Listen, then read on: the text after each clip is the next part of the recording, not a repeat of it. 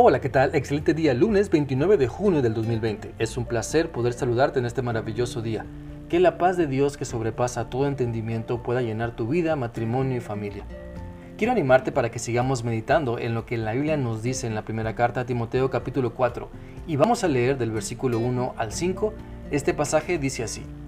Ahora bien, el Espíritu Santo nos dice claramente que en los últimos tiempos algunos se apartarán de la fe verdadera, seguirán espíritus engañosos y enseñanzas que provienen de demonios. Estas personas son hipócritas y mentirosas y tienen muerta la conciencia.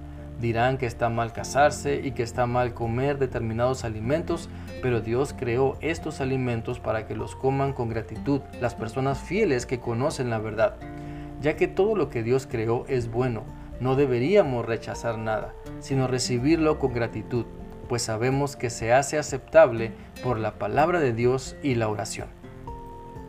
A través de este pasaje Dios quiere que reflexionemos sobre nuestra relación con Él, con su palabra, para meditar si estamos teniendo una relación de obediencia total a Él o estamos caminando hacia el precipicio porque nos apartamos de la fe verdadera y las mentiras nos consumen y nos dicen qué creer.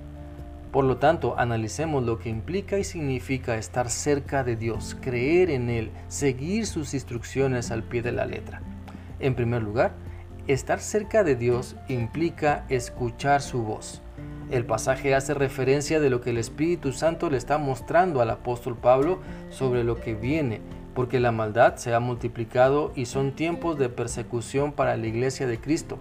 Ese es el contexto general de cuando se escribe esa carta.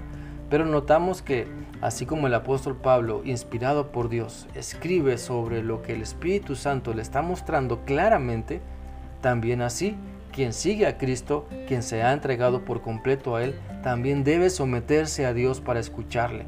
Definitivamente, si estás cerca de Dios, escucharás lo que te dice a través de su palabra, por medio de diferentes circunstancias o personas, la realidad es que Dios aún sigue hablando y necesitas estar verdaderamente cerca de Él para escucharle y atenderle. Por eso quiero animarte a que desarrolles una relación personal con Cristo, en la que puedas deleitarte en la oración, en la que puedas dedicar tiempo para leer, memorizar, estudiar, meditar y aplicar su palabra a tu vida. Desarrolla una relación personal con Dios en la que vivas practicando su voluntad y no la tuya donde le creas a Él y no seas engañado, donde identifiques la verdad porque todos los días la lees y la crees. Mi oración es que tu relación con Dios traiga certeza a tu vida, para que como dice el pasaje, entiendas claramente, claramente lo que Dios te hace ver, lo que Dios te dice y cómo quiere que apliques su palabra a tu vida y a los que están cerca de ti. Por eso te animo a reflexionar en tu necesidad de una relación más cerca con Dios. Piensa en esto. ¿Qué sucede dentro de ti cuando oras? ¿Qué sucede dentro de ti cuando meditas en la palabra de Dios? ¿Puedes percibir lo que Dios te dice a través de su Espíritu Santo? ¿Obedeces a lo que Dios te está mostrando? Mira, quiero invitarte para que si Dios no ocupa el primer lugar en tu vida, le puedas ascender Dale un ascenso a Cristo, al puesto más importante de tu vida. Deja que controle todo lo que eres y tienes, pues con Él al mando lo tendrás todo. Disfrutarás la plenitud de vida y descubrirás que con Él al mando tienes todo lo que siempre soñaste y por lo cual te esforzaste sin éxito. Quiero animarte para que tu cercanía con Dios sea una realidad y no solo un cuento religioso. Si en verdad estás cerca de Dios, deja que se note. Porque si no publicas en tu vida tu cercanía con Dios, pues esa realidad no existe. No hay tal realidad, no hay tal cercanía. La Biblia dice en Santiago 4 del 7 al 8 lo siguiente.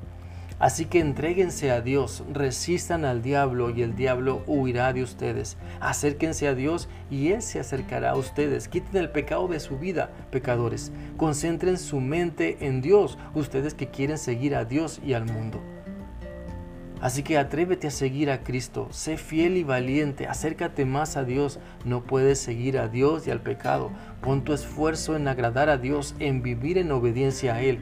Entre más empeño pongas para seguirle, mejores resultados experimentarás en tu relación con Cristo y valorarás la importancia de estar cerca de Dios. Espero que esta reflexión sea útil para ti y que sigas permitiendo que la palabra de Dios te convenza de tu necesidad de estar cada día más cerca de Él. Que disfrute las bendiciones que Dios ha sembrado en tu vida. Recuerda alabarlo en todo tiempo. Dios te bendiga. Hasta mañana.